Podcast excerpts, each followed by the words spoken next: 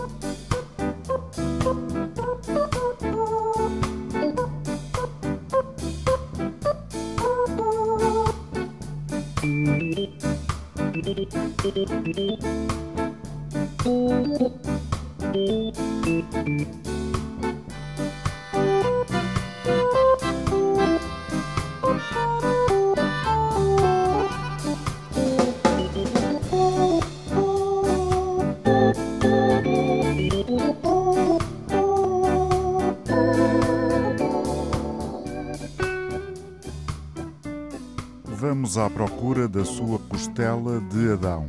Bom, para ser claro, este é o nome popular de uma planta que é a preferida dela, da minha convidada, para quem a dúvida metódica é capaz de ser a nossa razão de ser, de todos nós, diz a mulher, mãe, discreta e jornalista, pivô de telejornais, Sandra Fernandes Pereira, mulher caseira, encantadora de plantas, tem mais de 100 em casa, em Vizela, onde vive, cozinha razoavelmente, mas nada que se compare com outras mulheres da família. Lê poesia, abomina a mentira, preza a tranquilidade e está um bocado farta da música trap que o seu filho ouve repetidamente. Sandra Fernandes Pereira é a convidada desta edição da Razão de Ser. Este programa pode ser escutado em podcast, onde quer que habitualmente ouçam os vossos podcasts, mas podem começar, por exemplo, pela RTP Play. Bom dia e bem-vindos.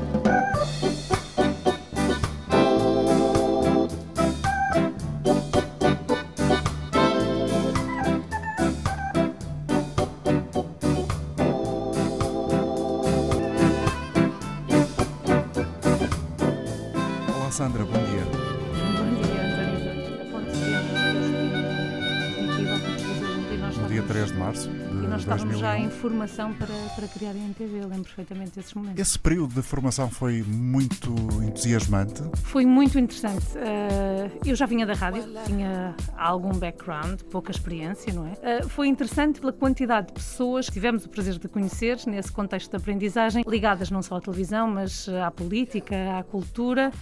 E depois todo o universo da, da televisão. Na universidade eu não escolhi a especialização de televisão, escolhi rádio. Por isso eu acabei por. eh, Não foi bem cair de paraquedas, mas eh, foi um processo que foi acontecer. Sim. Nesse processo de formação, há muito na eh, história pessoal de cada um dos jornalistas a ideia de que o período de formação, quando se está a arrancar com um novo meio de comunicação social, é absolutamente determinante para criar os laços entre as pessoas que vão participar nesse projeto, para criar a própria identidade do projeto, reforçar aquilo que se pretende.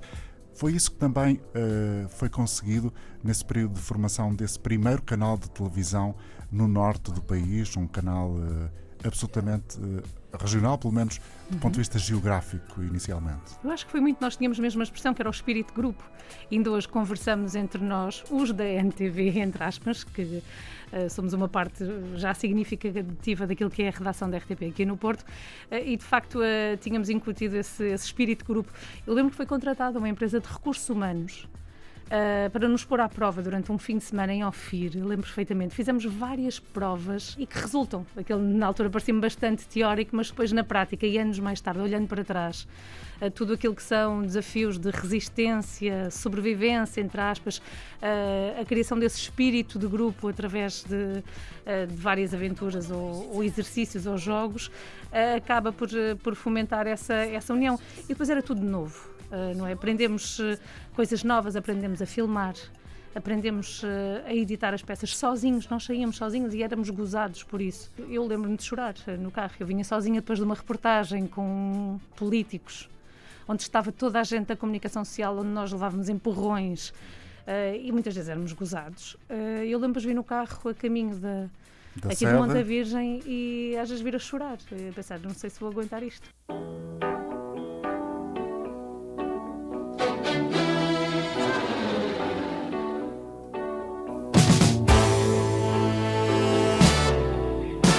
Convidada de hoje é Sandra Fernandes Pereira, jornalista, é cara da apresentação de telejornais na RTP, de jornais de informação na RTP1, na RTP3, às vezes na RTP2, onde calha, não é? Tem que ser. Tem que ser. Hum, essa ideia de resistência no jornalismo é algo hum, muito patente na tua vida, no teu dia a dia. Como é que hum, encaras a palavra resistência na tua vida profissional?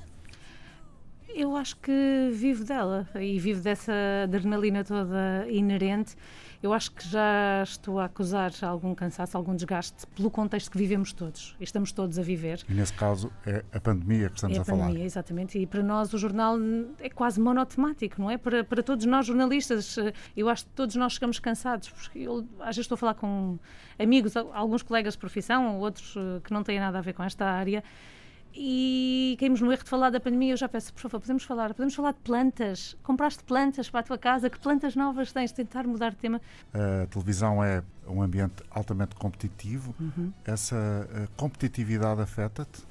Não, eu acho que sofro talvez de alguma falta de ambição, não sei, mas isso ao mesmo tempo protege-me. Que eu sinto que se não estiver a fazer isto, eu tenho meios e ferramentas para fazer outras coisas, quer seja na televisão ou eu era capaz de trabalhar noutras coisas. Não tens medo do trabalho? Tenho um filho para criar, por isso eu tenho que lhe pôr comida na mesa todos os dias, por isso o trabalho é tem que ser. Continuas a fazer 60 km por dia eh, para vir trabalhar? É Continuo. uma, é eu gosto da qualidade rotina. de vida que tenho em Vizela, é a cidade onde eu moro. Não nasci lá, não cresci lá, mudei para lá aos 14 anos. Nasceste eh, na em Almada. Lisboa, em Almada, Em sim. Almada. A minha mãe é de Vizela. Nós primeiro dissemos, é, ao fim dos meses, é pá, isto não é bem igual à realidade que tínhamos. Mas hoje olho para trás e percebo que o ambiente onde o meu filho cresce é seguro, é pequeno, as pessoas conhecem-se para o bem e para o mal. E eu gosto da qualidade de vida que, que lá tenho. Estou perto de tudo e ao mesmo tempo longe de tudo. Ainda Sim. continuas a, a fotografar? Menos agora, porque também saio menos de casa, não é? Eu sou completamente amadora, não é? Uhum. A fotografar muitas vezes com telemóvel mais do que com Sim, mas mesmo com assim, câmara o que, é, que- o que é que te encanta mais? rugas, eh, falta delas, cabelos brancos, cabelos compridos, as pessoas com tatuagens, Uhum. gente na rua. Eu acho que as ruas são como as casas, não é? Dizem que as, eh, as casas entram numa fase de declínio, a casa estrutura a habitação muito rapidamente se não for habitada, não é? Eu acho que as ruas também lhes acontece isso, precisam de pessoas e eu, eu gosto de ver, eu gosto de ver uma pessoa a passar na rua. Eu lembro de já estar a morar no Norte e, e volto e meia a Lisboa a trabalhar e sempre naquela vertente também de turista, porque fico maravilhada com as Claro. coisas que vou vendo na rua e gostava de me sentar numa esplanada só para ver pessoas passar. Observar, Sim, imaginar a observar. história de cada uma. Também, também. Isso é uma característica que muitos escritores dizem ter. A paixão pela escrita não é uma coisa que te assiste? Gostava, gostava de ter eh, capacidades para fazer, mas acho que não. Acho que quando tento eh, romancear aquilo que vejo, acho que não. Sou muito crítica em relação a isso. Houve uma altura, algumas coisas durante a juventude, aquelas coisas que foram para a gaveta e às vezes aparecem. Que é um poema? Sim, às vezes quando estamos a folhear aquelas coisas, aqueles livrinhos antigos de anotamentos que temos, eh, aparece lá qualquer coisa que agora nos envergonha. E nessa altura já sabias que gostavas de trabalhar no jornalismo? Não, ou foi eu uma coisa que sabia- foi acontecendo? Não, foi acontecendo. Eu sabia que gostava de falar, de contar histórias e adorava escrever. Desde a escola primária que me lembro o que mais gostava de escrever redações.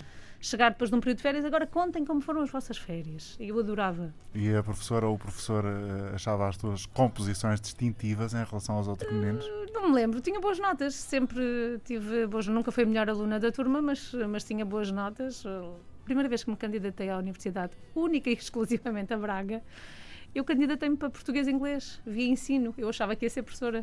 E E, não entrei nesse ano, por cima fiz essa, uni- essa única escolha. E meu pai disse-me: tudo bem, tentas para o ano, ah, mas vais trabalhar. Eu fui para a Caixa do Continente e fez-me bem. Acho que me fez bem porque depois ajudou-me a valorizar todos os cêntimos que os, que os meus pais investiram na minha educação nos anos, eh, nos anos seguintes. O meu pai sempre disse esta expressão e eu considero muito válida: antes na comida do que na farmácia. E é capaz de ser eh, a área onde sou mais excêntrica, porque depois ao resto, aquelas coisas não. Não sei se feliz ou infelizmente gosto muito de comer e beber. Sabes cozinhar? Quem come não se queixa muito. E então qual é a tua especialidade? Não me safo mal nas sobremesas, faço uma boa maçada de peixe. É Assim, eu tinha aqui um problema muito grande, que é a Então. a minha avó era uma excelente cozinheira. Portanto, não podes comparar-te Não consigo. A minha mãe é uma Tens excelente esse- cozinheira. Esse... A minha irmã é uma excelente cozinheira. Eu sou a pessoa da família que cozinha menos mal. Pronto, mais ou menos, mas A pronto, tua família é muito importante na tua vida? demasiado.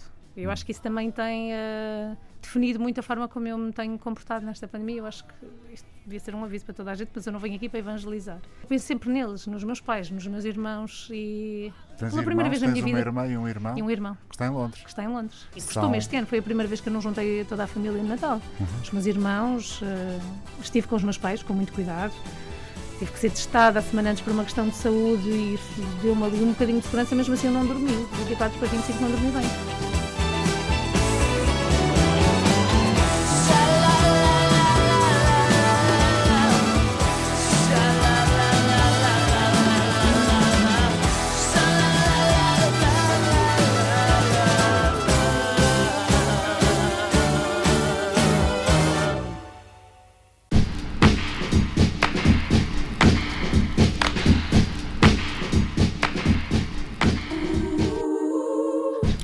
Convidada hoje na Razão de Ser é Sandra Fernandes Pereira, jornalista, apresenta jornais na televisão, na RTP, nos diferentes canais da RTP. Quais são para ti os valores estruturantes da tua personalidade? Verdade, eh, honestidade, eh, ser cumpridora daquilo que são as minhas obrigações. Eu tenho, tento incutir isso sempre, esses valores eh, ao meu filho, de, de não chegar tarde, de, de cumprir com aquilo que são as exigências da escola, porque mais tarde ele vai retirar frutos disso.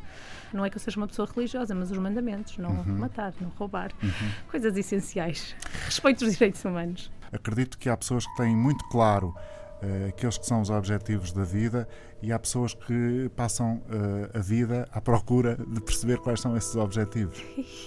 Eu não sei, eu não sei se ah, naquele último minuto antes da minha morte vou ter uma epifania e perceber o porquê de aqui ter estado, porque é que, porque é que estou aqui, porque é que cheguei aqui, de onde vim. Eu ainda não encontrei respostas para nada, nada disso, nem na religião sequer.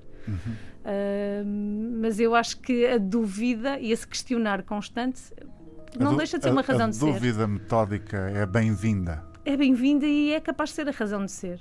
No- a nossa razão de ser, não é? Porque os animais não fazem, não, não questionam. Como é que tu preenches o teu tempo livre? Se a fotografia, enfim, agora eh, este tempo livre Uhum. que temos é uma coisa um bocadinho eh, residual porque estamos de alguma forma todos muitíssimo eh, condicionados pelo contexto da pandemia. Mas se não, não estivéssemos neste tempo Se cheio eu estivesse de em casa Covid, neste momento. sim, Não, se não estivéssemos em tempo Covid, eh, passear e as viagens, eh, que foi uma coisa que me deu prazer eh, nos últimos anos, sobretudo com o meu filho, tentar que, que ele visse na vida real, entre aspas, aquilo que também via nos livros. Ou às vezes mais do que aquilo que ele conseguia ler eh, nos livros. a experiência, Sim, e o cheiro. naquele momento de optar, ok, um candeeiro para casa que já estou para comprar há sete anos, ou vamos viajar? Não, vamos viajar. Acho que é mais importante e enriquece mais do que ter uma coisa pendurada no teto. Mas ultimamente, mais, eu, eu sou uma pessoa muito caseira, ao mesmo tempo eu gosto de estar em casa e arranjo sempre coisas para fazer. Nem que seja só ver um filmezinho. Mas nos últimos dois anos eh, cresceu uma paranoia pelas plantas. Sigo pessoas encartadas eh, nas redes sociais, eu uso, por exemplo, as redes sociais para isso e divirto-me imenso. Por exemplo, o Hugo van der Ding é um especialista em plantas. Também o sigo nas redes sociais, de facto. Mas gosto mais dos cartoons dele. Hum. Mas sigo algumas pessoas, não, e eh, o facto de estás ali a, a cuidar de um ser vivo. Uhum. eh, eu gosto de todos os seres vivos também, tenho um cão. Uhum. Mas, e aprender mais, e aquilo relaxa-me imenso. Mas eu acho que também herdei isso da minha avó. A minha avó tinha o dom incrível de fazer florescer tudo, estava tudo vivo e maravilhoso. Achas que há pessoas assim que têm esse, esse talento, nascem com essa aptidão de em tudo que tocam, é quase, não diria Um o toque toque de Midas mas aplicado à flora. Exatamente. Não sei, eu acho que às vezes é paciência e amor. Eu acho que às vezes o toque de Midas pode ser isso, não é? Não Uhum. sei. Eu gosto daquilo, aquilo faz-me feliz. Já percebeste que esta conversa está a tentar ser eh, o mais descontraída possível, Sim. porque as pessoas estão muito cansadas de ouvir coisas sérias, não achas? Eu acho que sim, podemos falar de plantas o dia todo. Eu acho que sim. Quais são as tuas plantas favoritas? Tens ideia? Não achas que vamos aborrecer as pessoas com Não me isso? interessa. São as monsteras, O que é que são as monsteras? Não conheço. também conhecidas por costela de Adão. Hum. Eu tenho algumas monstérias deliciosas, que é a versão mais simples, e tenho uma menina dos meus olhos que se chama uma monstera variegata. Hum. As plantas variegatas com variega variegação, nem sei se estou a dizer bem, variegata, ponto, já estou aqui toda atrapalhada, uh, são aquelas que têm manchas brancas, uhum. ou seja, aquilo é quase um, um erro da ADN. Uhum que entre os seres humanos, e se tu olhares para o caso dos albinos, são pessoas perseguidas uh, e são mortas por isso, no caso das plantas, e é o que devia acontecer nos seres humanos, torna-as únicas, especiais e raras, e são procuradas por todo lado, e são caríssimas, por isso eu tenho elevada estima por essa minha plantinha, que não posso dar, deixar morrer, como foi oferecida pelo meu namorado. Também já o contagiei com esse gosto pelas plantas quando podíamos uh, sair eh, normalmente de casa, cada vez que podíamos íamos a um horto comprar plantas. Mas uh, eu tenho som, eu adoro, assim, é muito difícil. Eu comecei com uma coisa que se chama suculentas.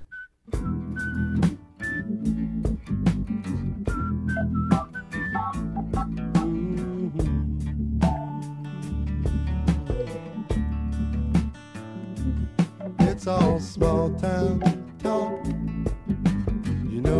People are. They can't stand to see someone else doing what they like.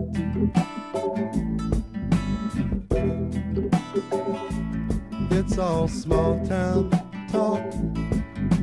You mustn't pay no mind. Don't believe a word. They'll try to do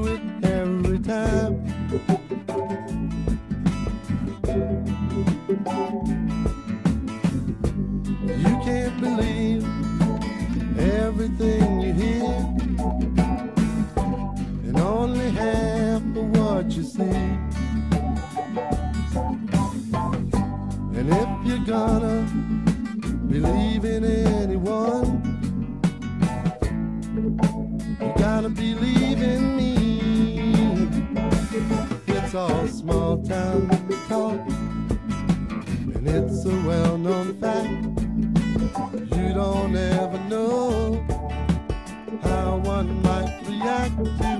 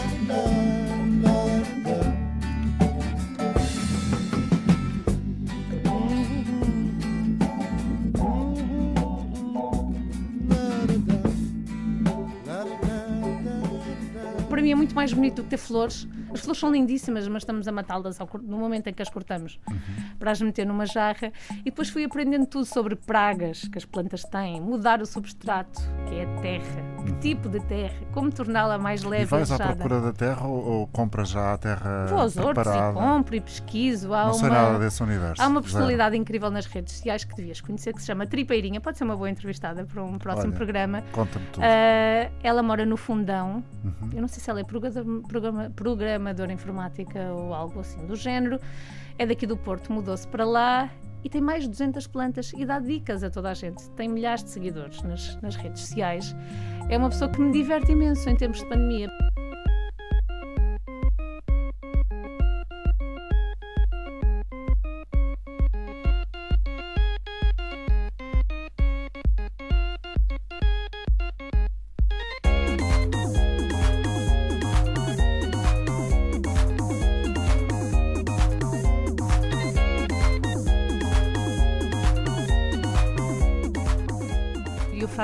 120 km por dia, faço 120 km por dia de carro, gosto de ser acompanhada por boa conversa e gosto que a opinião das pessoas seja valorizada ou aquilo que têm para dizer. Eu acho que hoje a rádio faz isso bem. Minha convidada hoje na Razão de Ser é Sandra Fernandes Pereira, é jornalista na RTP. Sandra, qual é para ti a grande qualidade de Portugal? Eu acho que nós sempre tivemos uma boa capacidade de desenrascanço. O instinto de sobrevivência que nós temos e que nos ajuda a inventar e a inovar quando, quando as coisas estão mal. Eu sempre gostei de ir e sempre gostei de, de voltar à minha terra. Voltar a casa. Eu gosto do sossego de Portugal, gosto do facto de de sermos uma democracia e de ainda respeitarmos os, os valores democráticos que, que, nos conduziram até ela. Uh, eu gosto da forma como se come e bebe em Portugal, eu gosto do acolhimento, porque tenho amigos estrangeiros e, e adoram a forma como são recebidos por cá. E onde é que gostas muito de voltar? Nos países que já foste, nas cidades que Aquilo já estiveste? que mais me dá motivos para voltar ou que me vontade é a Itália. Talvez que seja parecido connosco, na comida, na vida, no calor das pessoas. As paisagens são maravilhosas e nós também as temos. Mas não há um mundo inteiro por descobrir. Já estive em Veneza, já estive em Pompeia, já estive em Roma e destaco a história de, a história de Roma, a beleza e o caos de, de, Veneza, a comida de Bolonha, foi onde eu comi melhor e onde eu me senti mais sossegada também na rua, ao mesmo tempo, mas com uma vida diferente, menos turistas. Não sei, eu gosto de, de muitos sítios, de, eu gosto, raramente me arrepender de algum sítio. o que é que gostas mais de ler? Tens um, um estilo de literatura preferido? Eu gosto muito de poesia, porque eu tenho sempre medo de ser mal interpretada pelas pessoas. Não sei porque, pelo cargo que tenho, pela empresa que eu represento, por todos os colegas que eu represento, uh, eu acho que devo uh, dar-me esse respeito. Uhum. E por isso é que pondero tudo. Tudo o que dizes. Incluindo as redes sociais e as festas de croquete. Tens heroínas no, no jornalismo televisivo? Há pessoas que eu gosto de ver e aqui na casa, na casa na RTP, eu gosto, eu gosto muito da Ana Lourenço pela serenidade com que ela mas eu gosto, das minhas, eu gosto que todas as minhas colegas tenham um registro diferente. Eu agora eu numerei a Ana, quase que me sinto obrigada a falar das outras, mas não, algumas têm outras características na entrevista que eu gosto de ver, são mais assertivas, tenho outras que fazem trabalho de investigação como eu, como eu nunca faria na minha vida. Não sei, porque eu não sei se às vezes tinha aquelas capacidades de, de persistência e faro, não sei, também porque fui trabalhando de outra forma, adaptando-me a outro tipo de, de trabalho. Eu uhum. comecei a apresentar muito cedo. Eu, eu, estava, eu costumo dizer isso, eu ainda estava a aprender a fazer reportagem quando comecei a apresentar isso. Hoje em dia ocupa 98% do meu tempo. E gostavas eu, de ter mais tempo para fazer reportagem? Go, gostava, gostava e gosto. Quando isso acontece, eu fico toda feliz, claro. Ainda é aquilo que gostas de fazer mais ou é apresentar? O que Já... mais gosto de fazer são diretos na rua, por incrível que pareça. Está feito, está morto, não é? Direto? Não é por isso. Então. Não, isso é uma visão preguiçosa do direto. É pela forma que eu tenho que me organizar no meu cérebro. Uh, para elencar tudo o que é importante e afastar o acessório, uh, ser objetiva, não dizer as neiras. Uh, mas eu gosto de um direto por causa disso. Uhum. Mas isso que tu dizes não é bem assim. Tu sabes, quando saímos em reportagem e fazemos um direto, também recolhemos material de reportagem e depois há uma peça a montar, não é? Está feito e vamos para casa. Uhum. Mas... Quais são os entrevistados mais fáceis e os mais difíceis? Isso depende da personalidade de cada pessoa. Claro que os políticos não são nada fáceis, nada. Porquê? Eh, porque já têm o discurso estudado eh, e, sobretudo, aquilo que são as, eh, as zonas cinzentas de, de, do que é a entrevista televisiva, eles sabem contornar esses caminhos para, para dar a volta. E eu admiro os meus colegas que, que a fazem e bem. Uh, isso é preciso ter uma inteligência absolutamente aguçada para, no momento certo, uh, fazer o, o telespectador ver que aquela informação que o entrevistado está a dar não é exatamente assim ou pode não ser exatamente assim. E ter uma memória incrível essa para é se lembrar do que eles disseram no passado. Eu acho que essa é a nossa grande dificuldade, às vezes não conseguirmos tê-lo presente e por isso é que a preparação dessas essas entrevistas é absoluta. Agora, há outros casos, e não estou a menosprezar a qualidade dos entrevistados uh, ou aquilo que eles representam, em que eu acho, e esta é uma opinião pessoal, em que eu acho que preparar demasiado uma entrevista uh, retira-lhe espontaneidade. Uhum. Porque eu tenho que, de alguma forma, também me pôr no lado do espectador que tem aquela curiosidade absoluta e não conhece esta pessoa e quer saber. E se eu deixar de fazer perguntas para passar a, a fazer assunções, uh, eu acho que também uh, retira a magia de, de, uma entrevista, porque não é que eu queira, queira torná-la mágica. Sim, mas e há uma coisa também importante que é um, tu sabes sempre mais à partida de quem está em casa sobre o tema que estás a discutir. Quase sempre. As pessoas estão muito bem informadas. As pessoas hoje têm alertas nos telemóveis sobre, sobre as notícias. Eu acho que já houve o tempo em que o jornalista sabia sempre, sempre, sempre, sempre mais. Hoje em dia, ainda em uma significativa parte dos, dos temas, o jornalista sabe mais. Uh, mas eu acho que e eu gosto que as pessoas sejam mais uh, porque o sentido crítico mais apurado também uh, afasta mentiras como é que tu explicas que haja tanta gente nova fascinada pela televisão por querer estar na televisão trabalhar na televisão ainda há miúdos do que, do que percebo e do que converso com miúdos fascinados pelo simples facto de aparecer esta é uma, não deixa de ser uma profissão fascinante, não é rotineira. Todos os dias lidamos com temas diferentes, com pessoas diferentes. conheci tanta gente nos últimos anos e não saio muito em reportagem, mesmo estando aqui, dos nos entrevistados que tive, sobretudo quando fiz o Bom Dia Portugal, durante muito tempo ao fim de semana. Uhum. tivemos uh, sempre entrevistados fantásticos é aquele, deve ser uma espécie de sentido de aventura que é inerente a esta profissão, que, torna, que a torna fascinante, não sei. E o teu filho, gostavas que ele fosse uh, um bom generalista ou um bom especialista? O meu filho quer ser jornalista. Mais ligado à área desportiva. Não sei se, entretanto, ele está no décimo ano, não sei se, entretanto, vai mudar de ideias. Ele é uma enciclopédia de futebol. Eu já lhe disse que o desporto não é só futebol. Uh, Tento-lhe dizer isso naquilo que é a informação que ele vai semando, mas ele é obcecado por, por, por futebol. Portanto, e vai ser um especialista. É capaz de ser um especialista. Vamos ver, não sei. Se tu hoje voltasses à idade dele, uh, o que é que terias feito diferente? Eu acho que os erros que fiz ajudaram-me a chegar a este caminho. Uh, eu nunca pensei em trabalhar em televisão, só que eu estava numa rádio local, onde aprendi imenso, muito. Uh, em Guimarães? Sim, na Rádio Fundação mas não tinha um contrato de trabalho, não tinha segurança social, não tinha nada assim. Eu, eu queria mais, não era mais em termos de ambição, de patamar de visibilidade. Eu queria. Mais segurança. Mais segurança. Queria começar a construir uma vida. E eu mandei currículos para todo lado. Tenho lá duas respostas: uma de uma rádio nacional, outra de uma televisão nacional. Uma a agradecer. Uh, ia dizer que o meu perfil não encaixava naquilo que era a filosofia daquela rádio, o outro a dizer que tinha uns quadros cheios, mas iam guardar. Uh, e guardo essas cartas ainda, porque me fazem bem. Eu acho que isso também, recordar isso. E eu lembro que mandei, e um dos, dos currículos que mandei foi para aqui, para a RTP, para o Porto.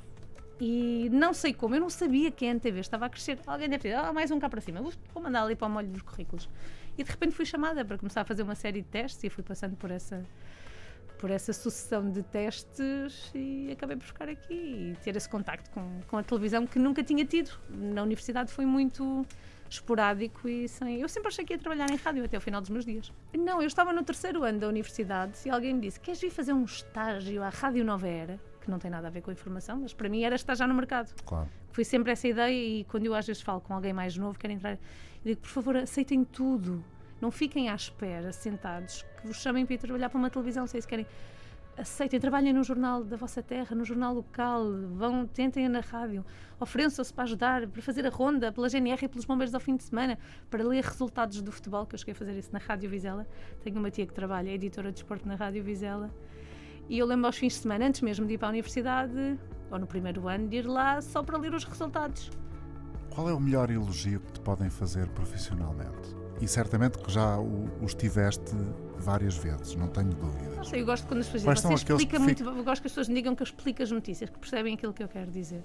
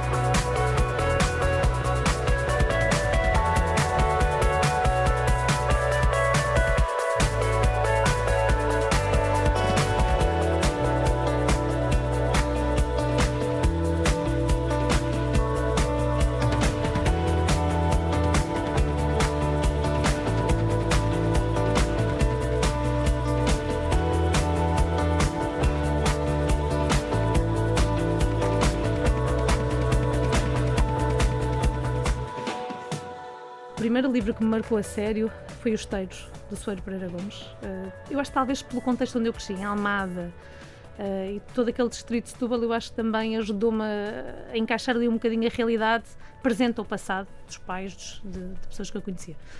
Uh, depois, eu gosto de Kafka, gosto de Kundera, gosto de Pessoa. Eu só comecei a gostar de Pessoa já na universidade. Quando me foi impingido, eu não gostei muito. Eu gosto do Walter Ugumem. Eu gosto muito ali da, da sonoridade daquele eixo. Liverpool-Sheffield. Desde Beatles até Arctic Monkeys, Last Shadow Puppets. Eu gosto um bocadinho desse, desse registro, mas uh, eu ouço tudo tudo. Pronto, não ouço muitas músicas que o meu filho ouve no dia a dia, que aquilo é muito desgastante. Acho que se chama trap, Trap. hoje Welcome, em dia. welcome Ou to the drill, club. coisas assim. Isso é um bocado cansativo. Eu até já lhe disse, no meio daquilo tudo, pelo menos pelo ouvir o Valete, porque escreve bem. E a mensagem que passe, mais legítima ou não, está bem escrita. Mas pronto. E acho ele, todos nós ele passamos não, por esse Ele não começou a escrever ainda os seus próprios rap, o seu próprio hip hop? Não. Grava umas coisas no computador à porta fechada. Com... Sim, sim. Já ouviste? Não, deixo estar na privacidade dele. Mas em termos de música, eu gosto mesmo de, de muita coisa. Eu, gosto de rock. Minha convidada hoje na Razão de Ser é a jornalista Sandra Fernandes Pereira. Tens um estilo de jornalismo televisivo que gostes mais, por exemplo? Eu gosto de uma coisa mais lenta e os americanos. eh, também na apresentação, mas sobretudo na edição das peças, aquilo é um ritmo assim vertiginoso e isso mexe comigo em termos de biorritmo mesmo. Eh, não me identifico muito. Se me des a escolher entre BBC e Sky, naquilo que é o registro televisivo, se calhar eh, mais a BBC, mas gosto dos última- das últimas horas da, da Sky News, da forma do imediato, da forma como eles reagem perante uma notícia de última hora. O Breaking News. Sim. Qual é para ti a grande responsabilidade do serviço público de televisão? é ajudar as pessoas a ver a verdade no dia a dia, através de alguma pedagogia, sem qualquer tipo de condescendência, que acho que às vezes caímos, caímos não estou a falar da RTP, ah, nesse erro. Eu acho que é manter as pessoas informadas para dessa forma elas poderem alimentar a saúde da democracia. Não sei se me faço entender. Eu acho que a democracia, em grande parte, depende daquilo que é a nossa missão. Serviço público e da forma como informamos as pessoas. Eu acho que essa é, é a nossa principal missão.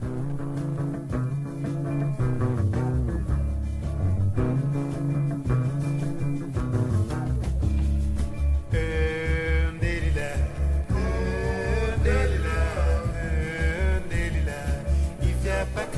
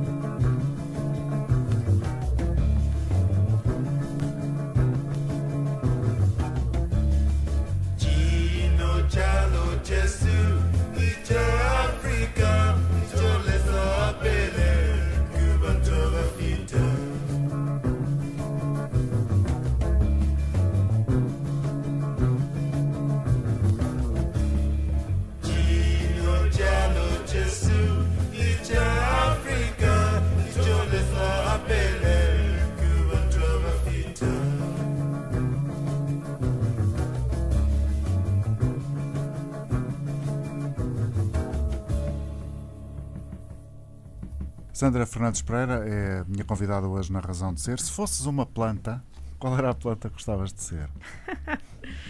Tá, Talvez um cato. Pela resistência, às vezes somos menosprezados pela, pela imagem agreste e não é nada, é só uma forma de se de, de defenderem da, daquilo que. das agruras da, da natureza. Mas os catos são extremamente resistentes, são tão ricos por dentro em água, podem salvar-nos a vida. Se for preciso, talvez um cato, não sei, daqueles que florescem, não flores. Já fizeste alguma campanha eleitoral? Uh, pela rádio, nos tempos da rádio local, uh, nos tempos da NTV também, minto, agora estava a mentir. Já fiz uh, noite eleitoral em Lisboa pela NTV, fiz tomada de posse do governo do Durão Barroso no Palácio da Ajuda, eu e mais duas colegas. Só se quer chegar lá e ver que as televisões, ah, a televisão X estão acreditadas 16 pessoas e nós éramos 3, 3 6 com os repórteres, com os repórteres de imagem. Uh, foi desafiante, mas eu, eu lembro-me de estar sentada no chão com 20 papelinhos com as minhas notas sobre os novos ministros, todas as, as minhas cábulas, uh, e estar ali a, a acompanhar a, a, emissão em direto, a, a, comentar. Gostarias de fazer uh, jornalismo político única e exclusivamente? Eu gosto muito de política, gosto mesmo muito, mas não sei. Porquê é gostas muito de política? Sabes explicar? Porque acho desafiante, acho que define o rumo do nosso país, acho que se passa muito mais nos bastidores, mesmo entre os decisores do país, do que aquilo que nós imaginamos. Isso é determinante, muitas vezes, para depois uh, as decisões que afetam a nossa vida no dia a dia. E depois há ali uma adrenalina à volta de, do mundo político, também é muito, é muito interessante. Imaginas-te passar do jornalismo para a política? Nem que seja pelo papel de assessoria? Não, não. Acho que não. Só se precisasse mesmo de emprego. Aí também não vou ser. Uh, não vou estar a dizer que, que não o faria se estivesse desempregado e precisasse de emprego. Obviamente que sim. Uh, mas não. Acho que mais depressa trabalharia, se calhar, numa variação da cultura, não como vereadora, mas a fazer um trabalho qualquer numa, numa Câmara Municipal do que, do que assessoria. Acho que sim. Acho super difícil o trabalho dos assessores no dia a dia. Se fosses uh, variador ou integrasses a equipa, uh, a unidade da cultura de uma autarquia, que tipo de trabalho em concreto gostarias de desenvolver? Uh, ponto prévio, não é um objetivo de vida ir para a política, nem tampouco foi uma variação da cultura. Foi no contexto da pergunta que. Eu conheço pessoas que trabalham uh, em câmaras municipais e têm desafios imensos de, com pouquíssimo dinheiro, fazer coisas incríveis que chegam aos miúdos, chegam aos velhinhos, chegam à população em geral e iniciativa, sobretudo naquilo que é a preservação das tradições de cada município, quer seja tradições orais ou de, de trabalhos ligados ao campo, eu gosto muito dessa área tudo o que é a preservação da memória e tentar integrá-la nas aprendizagens das, das novas gerações. O que é que gostavas que pudesse dizer a tua lápide?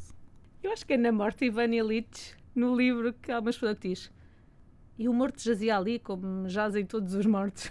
Isso é uma expressão horrível. Mas é uma expressão assim muito. Não é assim, preciso verbos, mas é qualquer coisa do género. Não, não sei. Uh, qualquer coisa do género. Eu acho que nunca pensei nisso. Isso é uma pergunta muito difícil.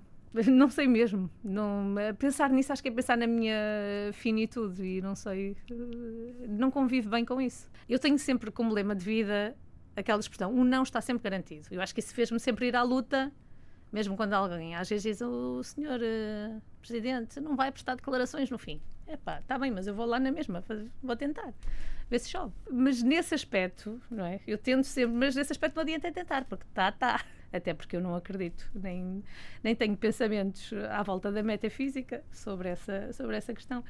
Por isso eu tento não pensar muito nisso, pronto. Hum. Mas pensas, eh, já, na religião é uma coisa que já pensaste bem. Eu sou crismada. Eu fiz todo aquele percurso até o crisma. Os meus pais nunca me puseram na catequese. Eu e a minha irmã quisemos ir, os amigos andavam lá, queríamos tentar perceber. O sentido da integração. E eu acho que beneficiei, eh, aquilo foi, eh, a catequese foi feita na Capela da Marinha, na base naval do Alfeite. E o espírito comunitário era muito forte ali. Eu acho que nunca senti aquele peso uh, da religião quase. Eu espero que não seja criticada por aquilo que eu vou dizer, mas aquele autoflagelo, quase. Eu tenho que me penitenciar porque existo. Não é? Eu tenho que me castigar porque sou pecadora porque existo. Eu acho que às, às vezes essa ideia está um bocadinho inerente. O chamado fardo judaico-cristão. Exatamente. Uh, e ali eu não senti isso, nunca senti. Eu ia lá para me divertir, nós cantávamos, nós uh, tínhamos todas as aprendizagens sobre uh, o caminho de Jesus no contexto da Igreja Católica. E quando mudei aos 14 anos para o Norte, e continuei a ir à catequese para fazer o crisma. E depois também coincidiu dois anos depois com o início de filosofia. Tu começas a perceber-te algumas coisas e esse fardo do que falas é mais perceptível no ninho. e já não havia prazer nessa, não havia fruição daquilo que era a aprendizagem religiosa e comecei a sentir aquilo como uma penitência. Tiveste para Vizela aos 14 anos? Sim. Portanto, sentiste muito bem a, a mudança. Senti. Isso foi altamente marcante. Foi. Hum. Eu lembro que uma vez um colega veio ter comigo e perguntou: vocês lá embaixo em Lisboa toda a gente é rica, não é? E eu, hã? Quê? Não. Ou seja, tornámos muito populares depressa, num meio muito pequeno, uh, para o bem e para o mal, não sei. Mas depois, ao mesmo tempo, também fui começando a apreciar aquilo, hum, os benefícios de uma, de uma cidade pequena e eu gostava muito. Eu sentia-me, eu sei que nunca poderia continuar assim Almada, o meu pai nunca me deixaria andar tanto tempo na rua sozinha. Eh, como andávamos ali, mais à vontade. Eu falo com orgulho da, da, terra onde vivo porque eu gosto de lá viver e gosto uhum. das pessoas. E mantens muitos amigos dessa altura, da adolescência, que entretanto criaste aqui? Em, em Vizela? Sim. Tenho, imensos, sim. Tenho, sim. Nunca foste vítima de bullying? Já levei uma vez um soco à porta de casa e desmaiei. Porquê? Um rapaz, das, não sei, alguém que chegou ao pé de mim e disse: Ah, chamaste-me gordo. Eu disse: eu, eu nem te conheço. Deu-me um soco e eu fiquei estendida no chão. Isto em Almada ainda.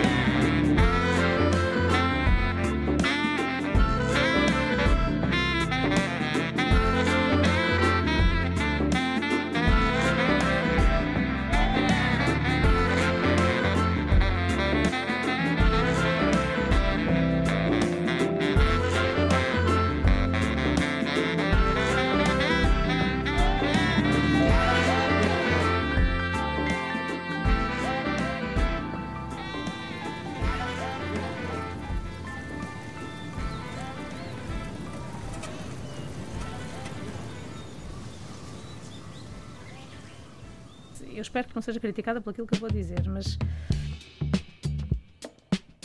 vocês lá embaixo em Lisboa toda a gente é rica, não é? Eu, ah. Já levei uma vez um soco à porta de casa e desmaiei. Tá, Talvez um cato. Pela resistência, às vezes somos menosprezados pela, pela imagem agreste e não é nada, é só uma forma de se de defenderem da, daquilo que. das agruras da, da natureza, mas os catos são extremamente resistentes, são tão ricos por dentro em água, podem salvar-nos a vida.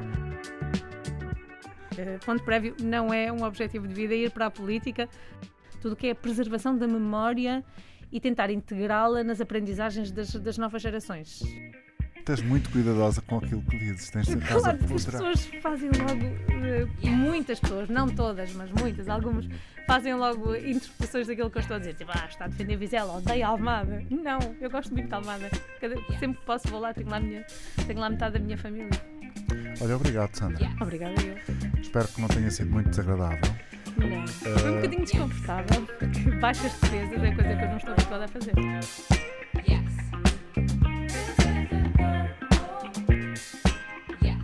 Sandra Fernandes Pereira, muito obrigado pela tua companhia. Este programa fica sempre disponível em podcast, como sempre. Para todos, bom fim de semana e até de hoje a oito dias. Bom fim de semana.